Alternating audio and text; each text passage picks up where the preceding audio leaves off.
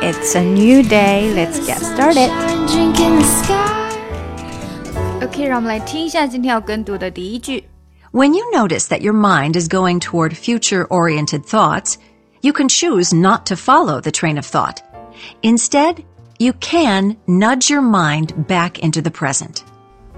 When you notice that your mind when you notice that notice 和 that 这里呢是连接的很紧密的。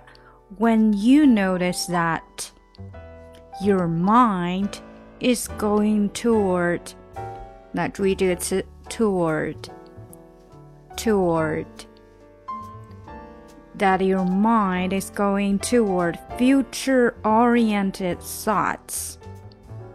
那大家在读这个 when you notice that that 这里是比较轻的，这个 that 是很短促的带过。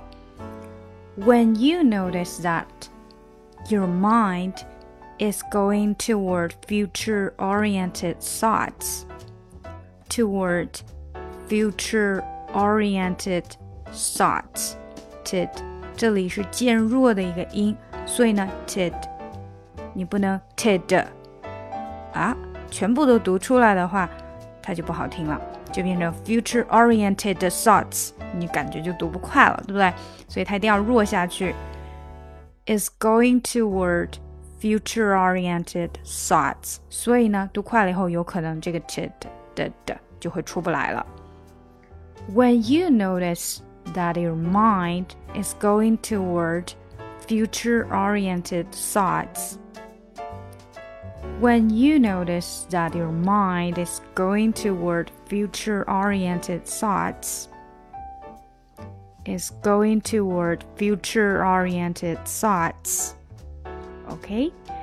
You can choose not to follow the train of thought. You can choose not to follow. 那这里连读 not to follow you can choose not to follow not 的 t 跟 to 连起来，not to 变成 not to follow the train of thought. The train of thought. You can choose not to follow the train of thought. Instead, you can nudge, nudge. You can nudge your mind back into the present。那大家在看这个文字的时候会发现，can 是一个不一样的字体，所以这里呢，我们把 can 重读一下。Instead, you can nudge your mind back into the present.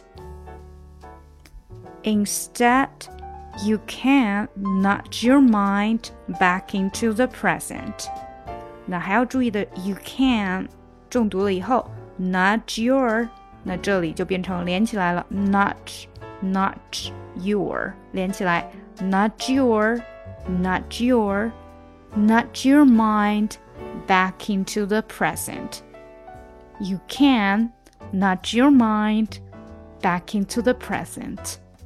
好，那我们整句来读。When you notice that your mind is going toward future oriented thoughts, you can choose not to follow the train of thought. Instead, you can nudge your mind back into the present. When you notice that your mind is going toward future oriented thoughts, you can choose not to follow the train of thought. Instead, you can nudge your mind back into the present. 好，我们加快一些。 when you notice that your mind is going toward future oriented thoughts, you can choose not to follow the train of thought. Instead, you can nudge your mind back into the present. When you notice that your mind is going toward future oriented thoughts, you can choose not to follow the train of thought. Instead, you can nudge your mind back into the present. 今天就到这里啦。 如果你想要跟我学英语呢，可以在喜马拉雅 FM 搜索专辑《听力阅读专项提升。更多的免费英语资讯和跟读内容在我们的公众号内，ES Post E S P O S T S。另外呢，如果你喜欢我专辑里面所用的 music，可以直接去网易云音乐搜索“抠姐英语”歌单，就可以看到我所有在专辑里面所放的歌曲啦。